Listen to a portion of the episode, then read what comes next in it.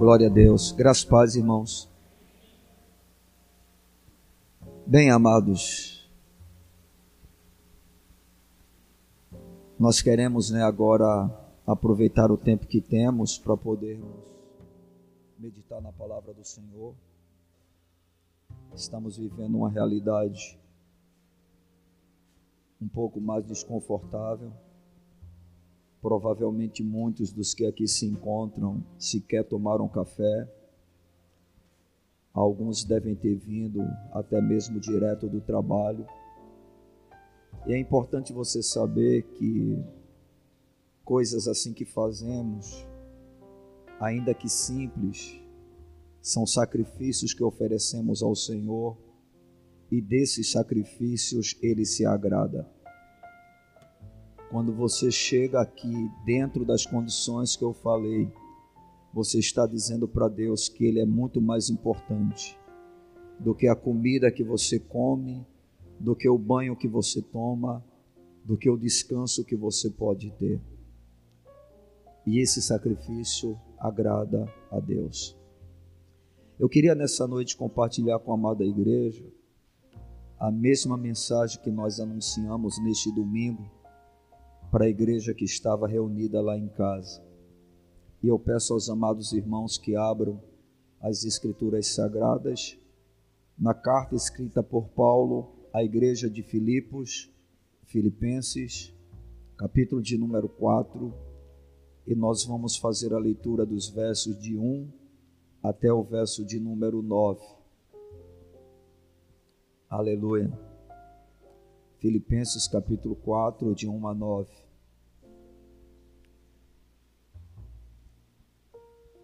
Bendito seja o nome do Senhor. Glorificado seja Deus. Diz a palavra do Senhor, portanto, meus irmãos amados e muito saudosos, minha alegria e coroa, sim, amados, permanecei deste modo firmes no Senhor. Rogo a Evódia e rogo a Cinti que pensem concordemente no Senhor. A ti, fiel companheiro de jugo, também peço que as auxilies, pois juntas se esforçaram comigo no Evangelho, também com Clemente e com os demais cooperadores meus, cujos nomes se encontram no livro da vida. Alegrai-vos sempre no Senhor. Outra vez digo: alegrai-vos. Seja a vossa moderação conhecida de todos os homens. Perto está o Senhor. Não andeis ansiosos de coisa alguma. Em tudo, porém, sejam conhecidas diante de Deus as vossas petições pela oração e pela súplica com ações de graças e a paz de Deus, que excede todo o entendimento, guardará o vosso coração e a vossa mente em Cristo Jesus. Finalmente, irmãos, tudo que é verdadeiro, tudo que é respeitável, tudo que é justo, tudo que é puro, tudo que é amável, tudo que é de boa fama, se alguma virtude há e se algum louvor existe, seja isso que ocupe o vosso pensamento.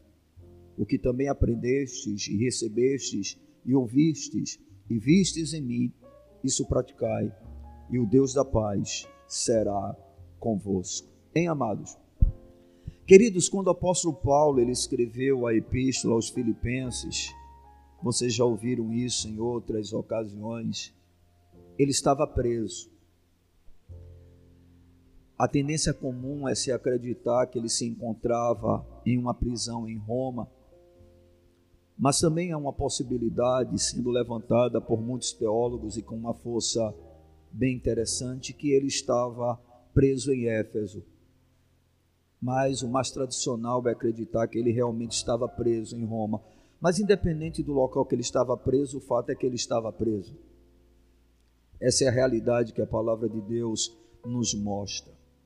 E dentro dessa condição, ele se encontrava em relativo isolamento social e é evidente com fortes restrições e também limitações. Porque é assim que um preso vive, por mais aparentemente liberdade que ele ainda possa ter. Nessa prisão que Paulo se encontrava, ele gozava assim em alguns momentos de uma certa liberdade, mas ele mesmo afirma a respeito das algemas que o prendiam, mostrando claramente que a situação que ele se encontrava não era tão cômoda, não era tão fácil. Ou seja, o apóstolo Paulo estava vivendo nessa ocasião uma das suas muitas crises que ele enfrentou. Quem conhece a sua história sabe exatamente disso, que Paulo viveu praticamente todo o seu ministério enfrentando uma crise atrás da outra, e essa foi mais uma das crises que o apóstolo Paulo passou.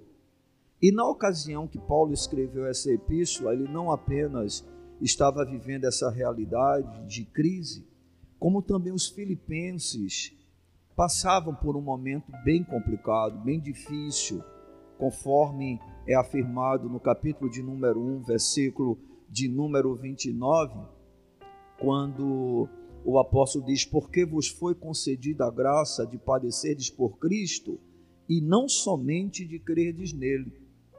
Ou seja, a igreja de Filipos estava debaixo de uma certa perseguição, passava por um momento de pressão, estava vivendo um tempo de tormento, ou seja, enfrentava também um momento crítico. Isso dentro do contexto, no caso, que eles se encontravam. E em seu amor pela igreja, o apóstolo ele vai ter algumas recomendações, ou ele vai dar algumas recomendações que eu acredito que são úteis para nós também, e não apenas agora, mas em todo o tempo da nossa vida, principalmente quando nós enfrentarmos as crises que são bem comuns e à medida que o tempo se aproxima, devem aumentar cada vez mais. Nós estamos vivendo um momento complicado, delicado. Hoje estamos nos reunindo nesse horário exatamente por isso. E segundo as últimas informações que andei recebendo, o governador do estado de Pernambuco deve nessa sexta-feira anunciar uma paralisação total por uma semana. E é evidente que a meta não é apenas uma semana. Conversando com a minha esposa, eu afirmava para ela: ele está trazendo veneno a contra-gotas, para que ninguém sinta muito. O primeiro decreto dele, ele disse uma coisa, antes de terminar o tempo, ele estabeleceu que seria até o dia 17, e agora na sexta-feira ele está dizendo que vai ser apenas uma semana, para que o povo não fique assim desesperado e se comece a tomar algumas atitudes mas a verdade é que vai se agravar a situação. E segundo o que eu fiquei sabendo, isso foi decidido em uma reunião feita por 22 governadores de estado, porque tudo indica, né, pelo menos é o que se parece, o objetivo realmente é trazer o caos para a nossa nação. É levar a nossa nação a mergulhar em uma miséria, porque é evidente que nós não temos uma estrutura financeira para suportarmos tudo isso que os governantes estão querendo realizar e tudo indica que vão fazer a menos que haja uma intervenção sobrenatural de Deus. Talvez você diga, eu creio, pastor, que Deus vai fazer. Eu não posso lhe dizer com essa certeza, porque Deus tanto pode operar mostrando a sua grandeza, como também pode deixar as coisas acontecerem como estão acontecendo para trazer juízo sobre nós, devido ao nosso pecado, à nossa transgressão, à nossa insistência de vivermos a nossa própria vida e de continuarmos em rebelião contra o nosso Deus. Então ele tanto pode mudar o quadro pela oração dos justos, mas ele também ele pode permitir que isso ocorra, trazendo muitos danos para o nosso estado, para a nossa nação, e nós não sabemos exatamente o que está no coração de Deus. Mas independente, irmãos, da crise que nós temos vivido, da crise que nós vamos viver, eu quero nessa noite trazer uma palavra para você, afirmando que é possível atravessar as crises sem crise.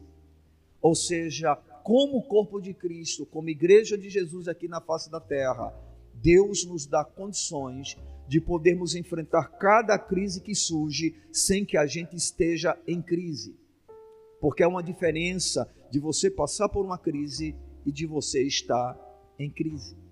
O nosso país está enfrentando uma crise. A igreja brasileira está enfrentando uma crise. mas há um Deus que é infinitamente maior do que qualquer crise e que nos deixa em Sua gloriosa palavra um caminho para que cada crise seja enfrentada de tal maneira que a gente não entre em crise. Amém? Nós somos um povo privilegiado. E quais são as considerações que o apóstolo Paulo coloca? Quais são é, as recomendações que ele faz para a igreja de Filipos que estava enfrentando aquela situação? Inclusive, é bom você saber que Paulo vai dar todas essas recomendações, sendo ele mesmo um exemplo, um modelo, justamente das palavras que ele estava afirmando, porque ele também está passando por uma crise. E quais são as recomendações? A primeira delas, e aí você mantém a sua Bíblia aberta no livro de Filipenses, no capítulo 4, porque toda a ministração será em cima do texto. Versículo de número 1 diz assim: Portanto, meus irmãos amados e muito saudosos, minha alegria e coroa, sim, amados, permanecer deste modo firmes no Senhor. Primeira recomendação do apóstolo Paulo para os crentes de Filipos que servem para nós nos dias atuais, quando nós enfrentamos as crises que nos sobrevêm. E qual é o conselho que Paulo dá? Permaneçam firmes no Senhor. Permaneçam firmes no Senhor. Permaneçam firmes no Senhor. Amados, nada pode abalar a fé daquele que conhece o Deus que crê. Quando nós temos um conhecimento melhor, mais profundo das Escrituras Sagradas, do caráter de Deus, de quem Ele é, da obra que Jesus realizou naquela cruz, não há razão para nos abalarmos com absolutamente nada. E eu estou dizendo nada. Não tem exceção. Quando nós temos realmente a ideia de, de que Cristo é quem Ele diz que é, não há o que temer. Não precisamos temer absolutamente nada. E aí Paulo afirma: permaneçam firmes no Senhor. Todos nós sabemos, queridos, que as pressões externas e os conflitos que travamos internamente diante das circunstâncias que enfrentamos, vividos em momentos de crise, como no caso o que nós, o que nós estamos passando agora, agravado também né, pela própria dificuldade que está sendo criada na comunhão do corpo, e Paulo experimentava isso na sua própria pele porque dentre as restrições que ele tinha, com certeza ele não tinha a liberdade de ter uma convivência melhor com os irmãos, de conviver com toda a igreja. Inclusive, ele está preso escrevendo uma carta para um outro lugar. Então, tudo isso, com certeza, traz problemas mais sérios na nossa vida. Mas a gente pode perfeitamente, em meio a tudo isso, não se desviar da fé. Por favor, amado irmão, nenhuma crise vem sobre o crente para afastá-lo de Deus, mas para torná-lo ainda mais firme, mais forte, com uma fé mais sólida. Como a gente já viu em uma outra ocasião, quando nós tememos ao Senhor, quando nós ouvimos a Sua palavra, nós somos como a árvore plantada junto a ribeiro de águas que não tem medo do ano da sequidão e que no período da sequidão continua dando fruto. O porquê? Porque as crises têm como finalidade aprofundar as nossas raízes em Cristo, em Deus, onde nós vamos mais e mais lançando sobre Ele a nossa confiança, depositando nele toda a nossa confiança. É isso que a crise faz quando a nossa fé está fundamentada no Cristo vivo das Escrituras. Então, o primeiro conselho, a primeira recomendação que o apóstolo Paulo ele faz para a igreja de Filipos, que nós podemos utilizar dela nessa noite é permaneça firme. Permaneça firme. No mundo vocês vão passar por aflições, mas tenham bom ânimo Jesus venceu o mundo. Aleluia! E nele, como disse Paulo, nós somos mais do que vencedores. Irmãos, não será um vírus que vai acabar conosco. Não será um problema, um caos financeiro que vai acabar com a igreja. Nada pode parar a igreja. Nem governante, nem Estado, não importa, porque as portas do inferno não podem prevalecer contra o povo de Deus, e nós somos esse povo. Eu não sei se você se vê assim, mas é necessário que você passe a se enxergar exatamente como Deus diz que você é, e você é corpo de Cristo, você é membro desse corpo, e esse corpo tem um cabeça, e esse cabeça é Jesus. Então permaneçam firmes. Talvez o medo esteja batendo a sua porta. Talvez o medo tenha chegado no seu coração. Talvez com as novas medidas do governo você comece a pensar: e o meu emprego? E o meu sustento? E os meus filhos? E as despesas que eu tenho? E as dívidas que eu preciso pagar? E tudo isso vem trazendo o que? Medo no nosso coração. E muitas vezes o diabo chega e sopra: cadê o teu Deus? Cadê o teu Deus? Ah, eu já ouvi muita gente profetizando que o vírus ia sair do Brasil, que tudo ia melhorar. Ah, irmãos, tudo que está acontecendo está mostrando, está servindo para mostrar um bocado de coisa, inclusive para mostrar que muitos desses pregadores não conhecem nada de Deus. Porque eles estão sendo um a um envergonhados. Eles estão ficando tão envergonhados que até os discursos começam a mudar eu tenho visto a Igreja Universal do Reino de Deus, não é dia Macedo, claro, né? Está com um carro aí fazendo propaganda, anunciando, né? Falando sobre a crise, dizendo que o mais importante é a alma. Onde é que você vai passar a eternidade? Olha! Já não estão mais convidando, venham, para que vocês estejam livres do Covid-19.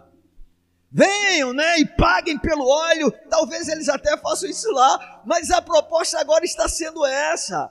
Por quê? Porque tudo o que tem acontecido está desmascarando os inúmeros falsos profetas existentes nesta nação que pregam o evangelho triunfalista neste mundo e se esquecem que o verdadeiro Evangelho nos mostra, como nós começamos lendo no culto dessa noite, no texto de Apocalipse, que nós temos um reino eterno, a nossa cidadania é celestial e será no porvir que teremos todas as nossas lágrimas enxugadas.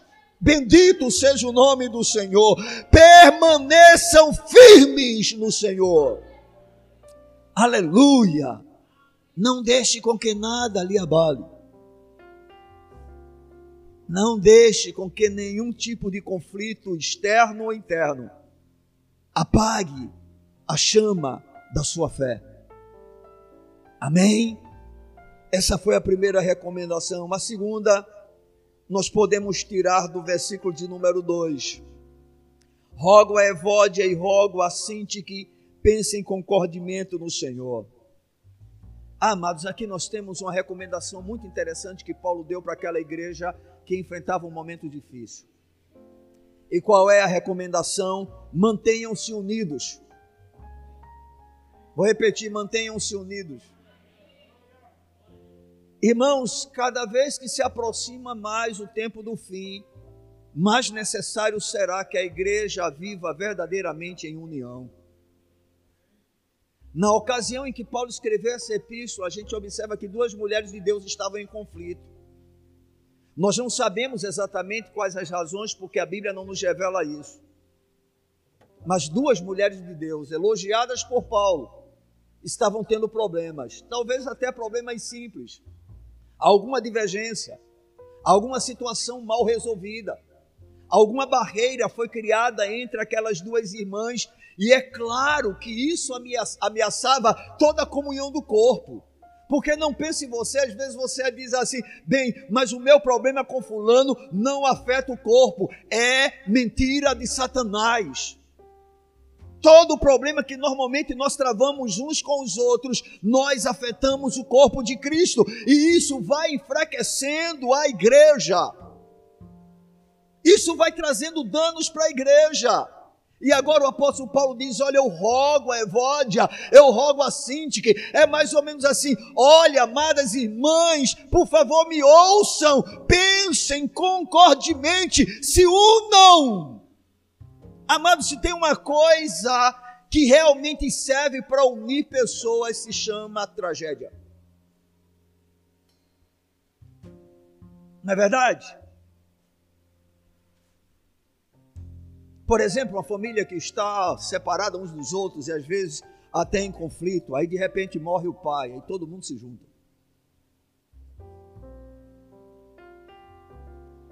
Dependendo da situação, se pede até perdão, se faz reconciliação.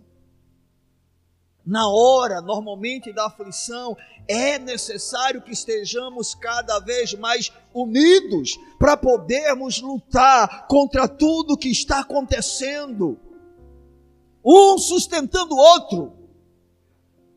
Recentemente, o nosso presbítero Wagner falou a respeito disso. É melhor serem dois do que um. Porque se um cair, o outro levanta. Ai daquele que estiver só. E por incrível que pareça, a desunião, primeiro, não é algo que agrada ao coração de Deus. E segundo, traz enfraquecimento para o próprio corpo pois um reino dividido não pode subsistir. Sobretudo quando é pessoas que de certa maneira têm uma influência. É bem provável que essas duas mulheres fossem influentes dentro da comunidade local. E você sabe que quando nós somos influentes, nós temos a tendência de criarmos grupos. E aí a igreja vai se dividindo, ela vai perdendo a sua essência, porque a igreja é um corpo. E um corpo não pode estar dividido. E Paulo diz: Olha, eu rogo a vocês que pensem concordemente. Somente uma igreja unida, queridos, poderia ser forte o suficiente para sobreviver às perseguições e continuar firme em seu testemunho cristão.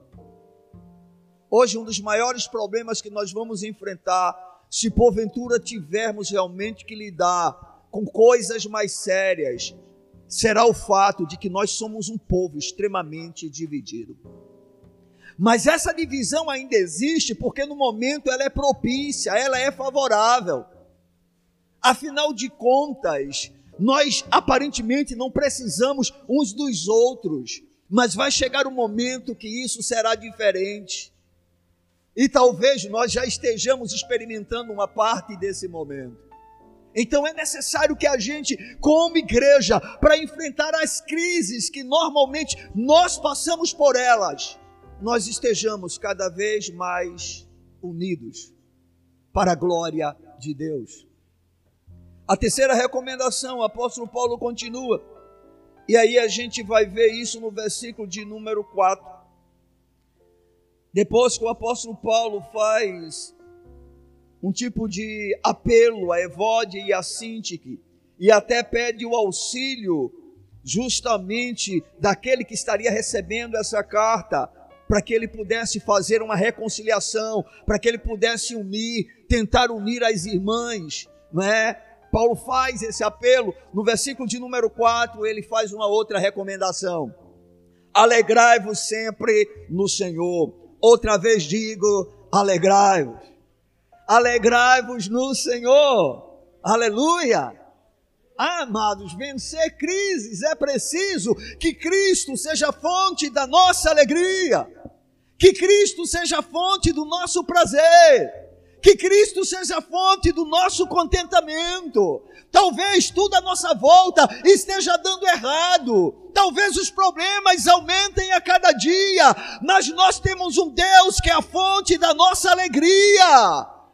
E por isso Paulo vai e diz: alegrai-vos no Senhor. Ou seja, vocês estão passando por dores, vocês estão enfrentando perseguição, vocês estão passando por sofrimento, mas há uma razão melhor e maior do que tudo isso que pode dar a vocês alegria, e essa alegria é Cristo. Alegrai-vos no Senhor. E que autoridade Paulo poderia falar a respeito disso? Porque, irmãos, para mim falar o que eu estou falando é muito fácil. Desculpe, está pregando uma verdade que para mim é fácil de pregar pelo fato de que pode ser apenas letra.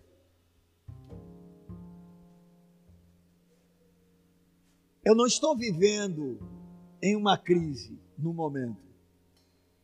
Não tenho uma crise familiar. Não estou preso. Não estou sendo perseguido por causa do evangelho Não tem nenhum sofrimento que me atormente dentro de uma dimensão natural, a não ser observar o estado que a igreja se encontra e me angustiar. Mas Paulo não. Paulo está preso. Paulo está limitado. Paulo está sofrendo restrições de relacionamentos. ele está só. E ele vem e afirma: alegrai-vos no Senhor. Inclusive, a epístola escrita aos Filipenses é chamada por muitos de a epístola da alegria, porque em várias situações Paulo afirma, mesmo diante do que ele vivia, alegrai-vos, porque a alegria do Senhor é a força da igreja. Alegrai-vos no Senhor. Ah, irmãos, temos que encontrar forças lá de dentro, em determinados momentos, para dizer: Senhor, isso não vai me abater, isso não vai me destruir, isso não vai acabar comigo, eu não vou ficar aqui oprimido, eu não vou ficar aqui deprimido, não importa, tu és a minha alegria. Nós precisamos experimentar essa verdade porque ela é fundamental para o momento atual e para os dias que estão por vir. Conforme já dissemos, a tendência é que o quadro se agrave. Inclusive, irmãos, com um detalhe: na noite passada eu tomei o conhecimento que o maior criminoso que o Brasil já conheceu está livre, inocentado de réu se tornou vítima. Vocês não têm a menor ideia do estrago que isso vai trazer para o nosso país. Sabe por que estão fazendo isso? Porque ele é o único que tem condições de disputar com Bolsonaro na próxima eleição. E vai haver um certo reboliço na nossa nação. Ou seja, o quadro é negro. Há nuvens escuras pairando sobre o nosso país. Mas apesar de tudo isso, ainda que estejamos no meio de uma tempestade, nós podemos nos alegrar no Senhor. Porque, irmãos, não importa o quanto o, o céu esteja negro, a verdade é que o sol da justiça está brilhando o tempo todo. Aleluia. E logo, logo ele vai se manifestar. Oh, irmão, Jesus disse: Olha, quando todas essas coisas acontecerem, olhai para cima, porque a vossa redenção está mais próxima de vocês do que quando vocês abraçaram a fé. Igreja, mais do que nunca nós podemos mais e mais afirmar: Jesus está vindo. Nós precisamos estar prontos, preparados para enfrentarmos as crises que nos sobrevirão, inclusive esta. Para que a gente não venha olhar para o homem, continue olhando para Deus. A nossa esperança está no Senhor que fez os céus e a terra. A esperança da igreja não está em homens. E se Deus quiser usar tudo o que está acontecendo, e talvez Ele vá usar para nos disciplinar, para nos repreender, para julgar essa nação, que assim seja, a sua vontade é boa, agradável e perfeita. Vamos continuar clamando por clemência, vamos dizer como Abacuque, Senhor, na tua ira, lembra-te da tua misericórdia que na ira do Senhor ele seja complacente, misericordioso para conosco, para com essa nação. A igreja tem que cumprir o seu papel, mas Deus é soberano. Se ele quiser, nós não temos como mudá-lo. Na verdade, nós só mudamos a Deus se ele quiser ser mudado dentro daquilo que ele faz. Ele é soberano. Nós somos apenas servos. Alegrai-vos no Senhor, alegrai-vos no Senhor, alegrai-vos no Senhor. O justo não teme mais notícias. Alegrai-vos no Senhor. Aproveite cada momento, sobretudo quando estiver na sua presença. Derrame diante dele as suas lágrimas, mas se alegre nele também. Dele vem a nossa força. Ele é o nosso refúgio. Ele é o nosso porto seguro. Ele é o nosso lugar de descanso. Ele é a nossa paz. Ele é o supridor das nossas necessidades. Ah, passam céus e terra, mas a sua palavra permanece para sempre. Alegrai-vos no Senhor. Deus é fiel. Aleluia. Depois que o apóstolo Paulo diz para o povo, os irmãos de Filipe se alegrar, ele dá mais uma recomendação para que nós possamos viver nos períodos de crise. Versículo de número 5. Seja a vossa moderação conhecida de todos os homens, perto está o Senhor. Paulo está dizendo: sejam conhecidos pela moderação. Irmãos, hoje a igreja de Cristo tem sido conhecida por uma fé professada com os lábios, tem sido conhecida pelo seu discurso, tem sido conhecida pela sua teologia. Isso quando se tem, porque alguns nem isso têm. Mas não é dessa forma que a igreja deve ser conhecida, em especial quando as crises sobrevêm nos, no meio das crises, a igreja deve ser conhecida pela sua moderação. E mesmo essa palavra não sendo uma palavra muito comum, essa palavra ela significa uma docilidade que não revida.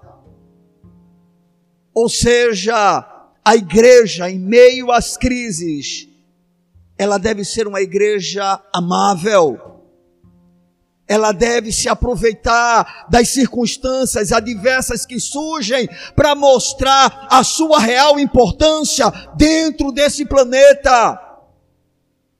É normalmente nos momentos de maiores crises que a igreja deve aparecer não simplesmente tendo os templos abertos e sendo conforto para aqueles que chegam, mas colocando as mãos no arado e tomando atitudes práticas para abençoar a vida das pessoas. É no momento como esse que a nossa fé tem que estar em operação. É no momento como este que, se porventura você receber um convite de alguém dizendo, por favor, o meu parente está enfermo, ele parece estar com Covid, ao invés de você ficar com medo, você chegar e ir lá e orar. Porque muitos de nós provavelmente vão dizer: está amarrado demônio em nome de Jesus, eu repreendo a doença daqui.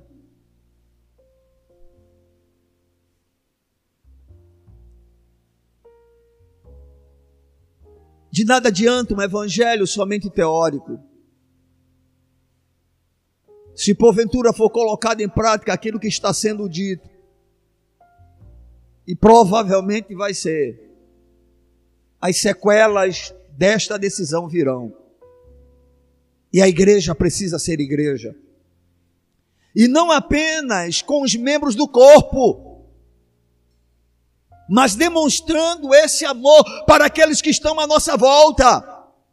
Ah, mas Fulano não quer nada com Jesus. Não importa. Estamos aqui para fazer a diferença. A Bíblia diz que o sol e as chuvas caem sobre maus e sobre bons. Nós devemos glorificar ao Senhor com as nossas obras. E a amabilidade é fundamental em momentos assim. Amados, a amabilidade transpõe barreiras, cruza fronteiras, constrói pontes e aproxima as pessoas. No meio da vulnerabilidade e sofrimento de muitos ao nosso redor, nós temos como a igreja o desafio e a oportunidade de fazer de nossas teorias realidade e ação.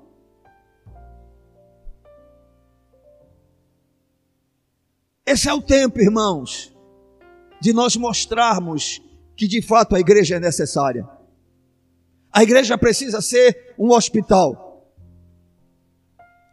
A igreja também precisa ser uma casa de pão não apenas o pão da palavra, esse sim é fundamental, de fato insubstituível.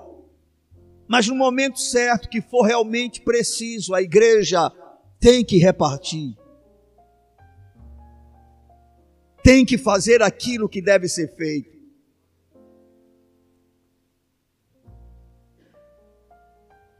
Quando nós percebemos a fragilidade dos outros e agimos, nós somos fortalecidos.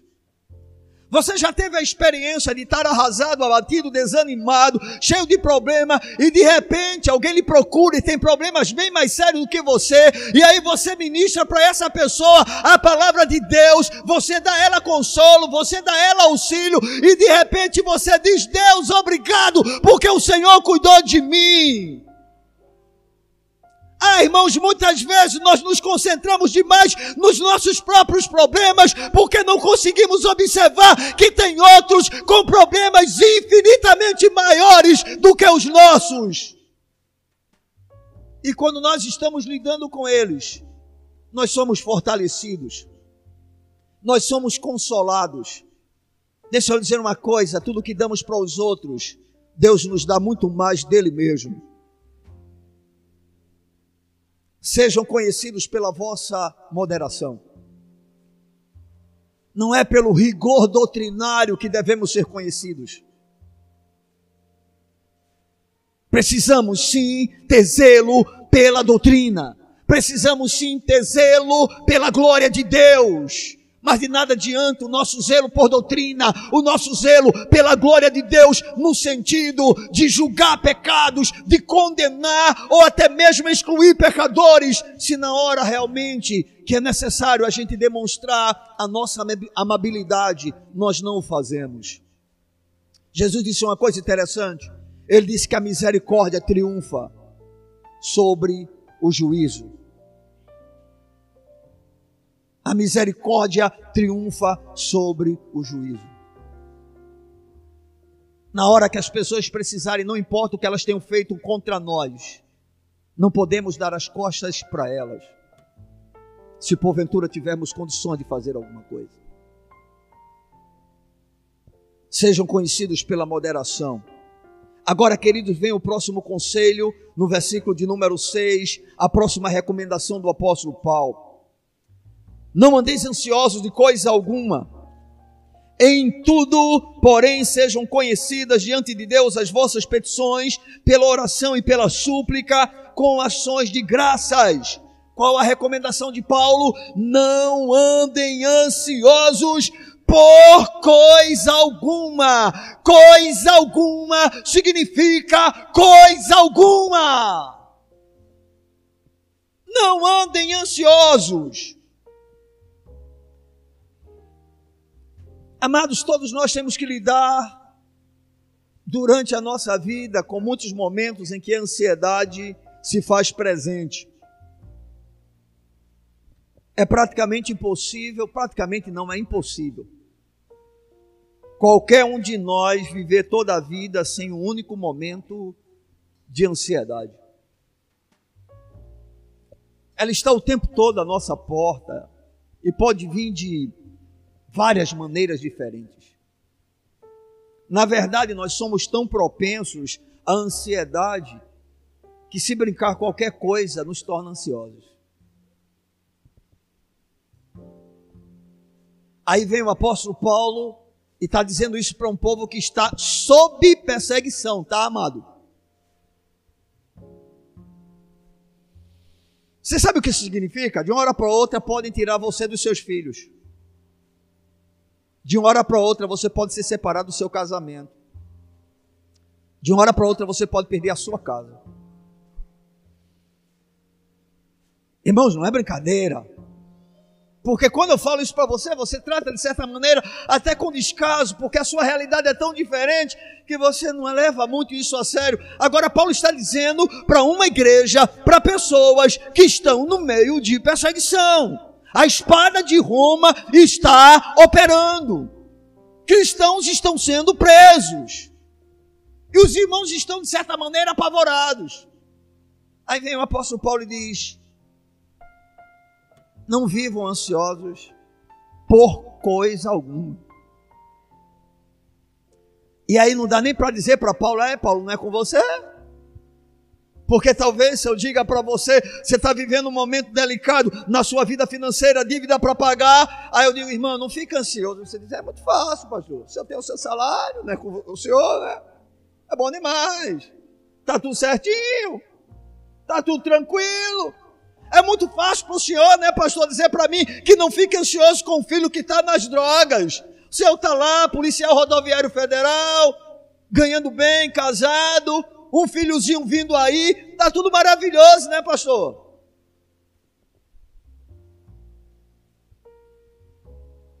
Paulo está preso.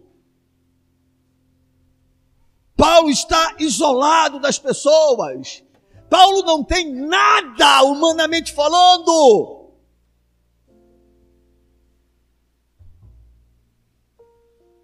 Muitos amigos, inclusive, o abandonaram.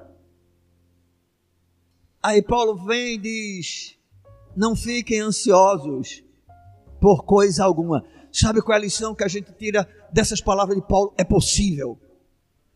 É possível. Porque não é um extraterrestre que está fazendo essa afirmação. Não é o próprio Jesus que está dizendo isso, é um homem de carne e osso como eu e você, sujeito às mesmas paixões que nós, assim como Elias. No entanto, no meio da crise que ele está vivendo, escrevendo para um povo que está em crise, ele diz: Não andem ansiosos por coisa alguma. Mas aí ele vai dar o segredo para não se viver ansioso. E qual é o segredo, irmãos? Em tudo, porém, sejam conhecidas diante de Deus as vossas petições pela oração e pela súplica com ações de graças. Vou te dizer mais ou menos o que é que Paulo está dizendo numa tradução, linguagem de Marcos. Não é linguagem livre, não. É linguagem de Marcos. Vocês querem não ficar ansiosos? Vai orar. Vão orar, vão orar. Ao invés de estar tá aí pensando naquilo que vocês não podem resolver, naquilo que atormenta o coração de vocês, e vocês não podem fazer nada, apresentem as vossas petições diante de Deus, com orações e súplicas, mais ações de graças. Ou seja, crente, vá orar.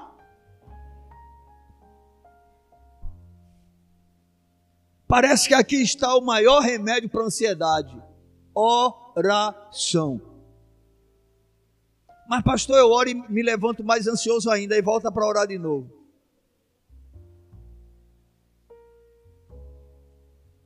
Não saia da presença de Deus até que você possa experimentar uma coisa chamada paz. E quando ela tentar voltar novamente, vai de novo para a presença de Deus o reino de Deus é tomado pela força. Nós temos um Deus que é Pai. Nós temos um Deus que nos ama. Nós temos um Deus que conhece os nossos limites, fraquezas e a nossa incapacidade de mudar circunstâncias, mas Ele é Deus. Ele é Deus. Não andeis ansiosos por coisa alguma. Apresente as petições, apresente, irmão.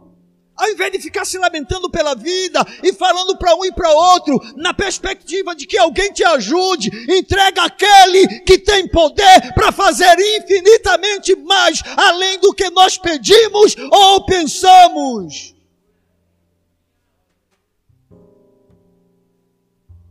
Deus nunca desampara os seus.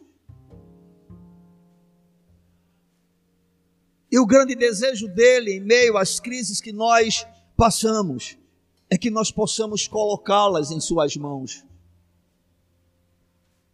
Não andem ansiosos por coisa alguma, coisa alguma. Você pode colocar aqui qualquer nome que você queira. Sei que é uma tarefa trabalhosa. É evidente que para cristãos como nós, isso é um sacrifício imenso. Mas esse é o caminho para que a gente possa passar por crises sem crise. Sem crise. Que crise, pastor? A crise da fé. A crise do desejo de abandonar tudo. A crise da opressão. A crise da depressão. Há um lugar em Deus seguro E você não precisa de ficha para isso. Você não tem que marcar consulta. Fique tranquilo, não precisa ser online. É presencial.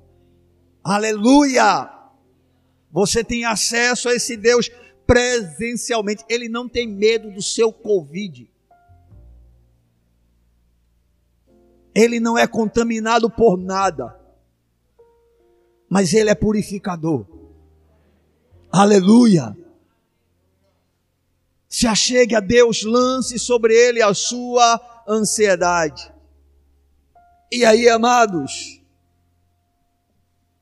o apóstolo Paulo dá a última recomendação. Versículo de número 8.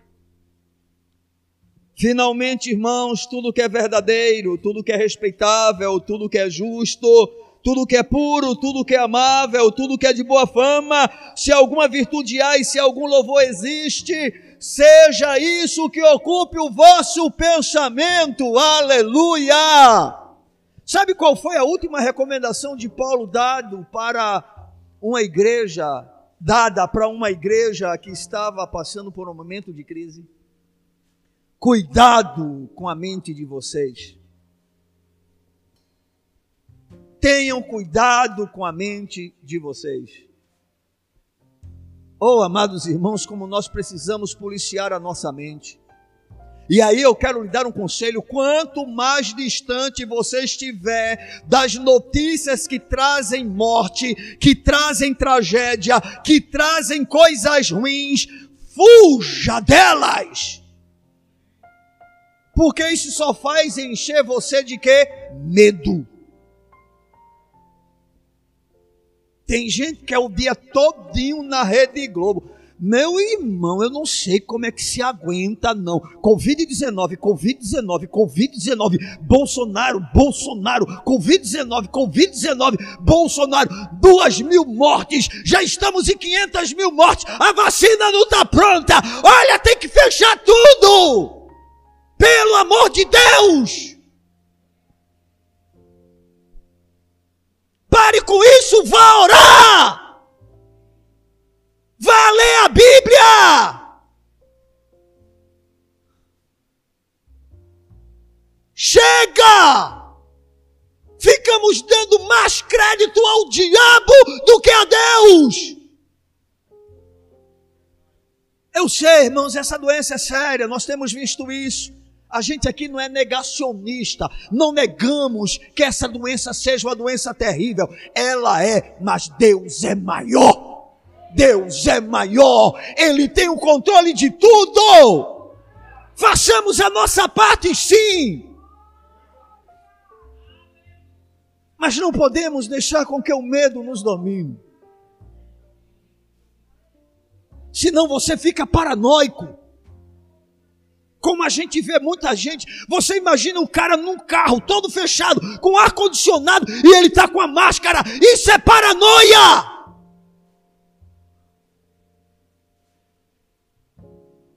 Isso não pode ser uma coisa de uma pessoa conscientemente sã.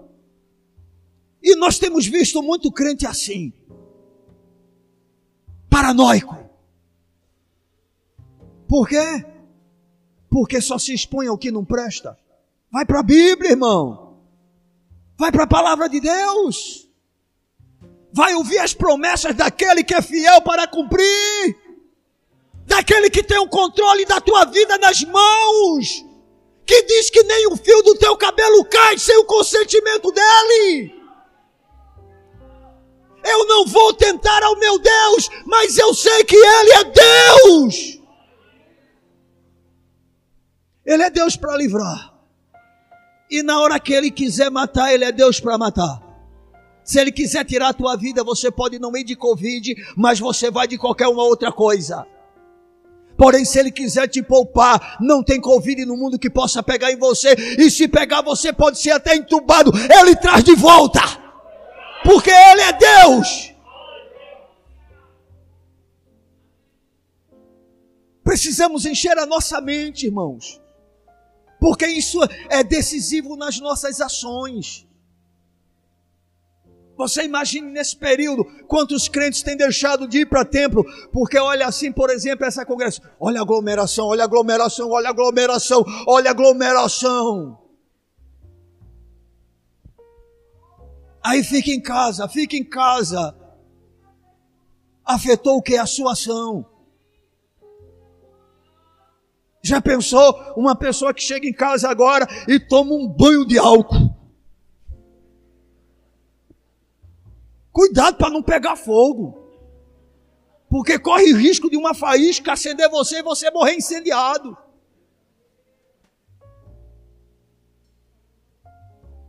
O que é isso, irmãos? Cabeça. Cabeça. Sabe? Quando alguém está ouvindo a Rede Globo, que eu estou presente, eu saio. Não quero ouvir. Não tenho que ouvir isso. Não preciso ouvir isso já sei da gravidade da doença. Mas até aqui nos ajudou o Senhor, aleluia, aleluia. Estamos chegando a um ano de pandemia. O terror continua e a igreja está de pé. Aleluia. O Senhor tem poupado a nossa vida. O Senhor nos tem guardado.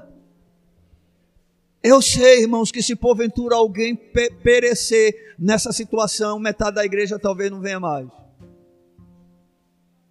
Porque por enquanto, alguns dizem: olha, na igreja, a igreja lá deve estar protegendo as pessoas. Um ano, ninguém morreu. Eu vou para essa igreja. Eu vou para a igreja. Eu vou ficar na igreja. Não, Senhor, olha, estou aqui, viu? Estou no meio do povo, me guarda. De repente alguém adoece morreu com Covid-19. No outro culto, irmão, não aparece mais não, porque agora o amuleto falhou. E agora eu posso ser o próximo. Misericórdia. Está amarrado. Pastor, olha, só depois da pandemia. Bye, bye. Abraço. Se o senhor puder mandar mensagem pela internet, Cabeça, irmão. A nossa confiança não está em métodos. A nossa confiança não está em protocolo. A nossa confiança não está em vacina. A nossa confiança não está em isolamento. A nossa confiança está no Deus que fez os céus e a terra, o Todo-Poderoso, aquele que diz: agindo eu, quem impedirá? Aleluia! Ele é Deus. Tenham cuidado com a mente de vocês. Passem mais tempo com as Escrituras. Passem mais tempo buscando ao Senhor, nem que seja em pensamento, clame a Ele, converse com Ele, ore a Ele, irmão. E eu tenho certeza que não tem crise no mundo que leve você a ficar em crise. Se você chegou aqui nessa noite em crise, Deus está dando para você o remédio para sair dela. Amém? Quais são as recomendações feitas pelo apóstolo? Permaneçam firmes no Senhor. Mantenham-se unidos. Estejam unidos. Alegrem-se no Senhor. Tem nenhuma razão para se alegrar? Olha para Ele. Olha para a cruz. Ah, você vai ter grande alegria. Sejam conhecidos pela amabilidade. Irmãos, nos tornemos mais amáveis tanto uns com os outros, como também com aqueles que estão perecendo sem Jesus em especial agora, nesse tempo tão trabalhoso e tão difícil. Quinto, não andem ansiosos por coisa alguma. E por fim, tenham cuidado com a mente de vocês. E aí, queridos, se nós seguirmos estas recomendações, nós temos um resultado incrível, que é um sentimento e um descanso no shalom, na paz completa de Deus. Aonde é que vemos isso? Versículo 6 e o 7. Não, de, não andeis de coisa alguma, em tudo, porém, sejam conhecidas diante de Deus as vossas petições, pela oração e pela súplica, com ações de graça, e a paz de Deus, que excede todo entendimento, guardará o vosso coração e a vossa mente em Cristo Jesus. E aí ele continua, versículo 8, finalmente, irmãos, tudo que é verdadeiro, tudo que é respeitável, tudo que é justo, tudo que é puro, tudo que é amável, tudo que é de boa fama, se alguma virtude há e se algum louvor existe, seja isso que ocupe o vosso pensamento, o que também aprendestes e recebestes e ouvistes e vistes em mim, isso praticai, e o Deus da paz será convosco Deixo-vos a paz. A minha paz vos dou, disse Jesus. Oh, amados, quando colocamos essas recomendações em prática, qual o resultado? Shalom. Paz. Está todo mundo estressado e você está em paz. Está todo mundo com a pressão disparando. Aumenta a pressão e você está em paz. Todo mundo desesperado e você em paz. E isso para qualquer crise que se passar. Não interessa qual seja ela. Não importa qual a área nos atinja. E o Deus da paz guardará o vosso coração. Aleluia. Bem, amados, conforme as recomendações que o apóstolo Paulo faz, nós podemos aprender que é possível atravessar qualquer período de crise, por mais difícil que ela seja, desfrutando de uma perfeita paz. Ou seja, podemos enfrentar todas as crises sem crise. Glória a Deus. As crises passam, mas a palavra do Senhor permanece para sempre. Amém. Vamos ficar de pé. Bendito seja o nome do Senhor. Aleluia. Feche os seus olhos rapidinho, nós estamos em cima da hora estabelecida pelo decreto. Parece até culto de ano novo zero horas. Ai, tinha aquele desenho animado, é Cinderela não, qual era aqui? Tinha até meia-noite, né? Cinderela, né? Pronto, a gente agora tem até às 8 horas. Tem que explorar até às 8 horas. Pai querido, nós te bendizemos.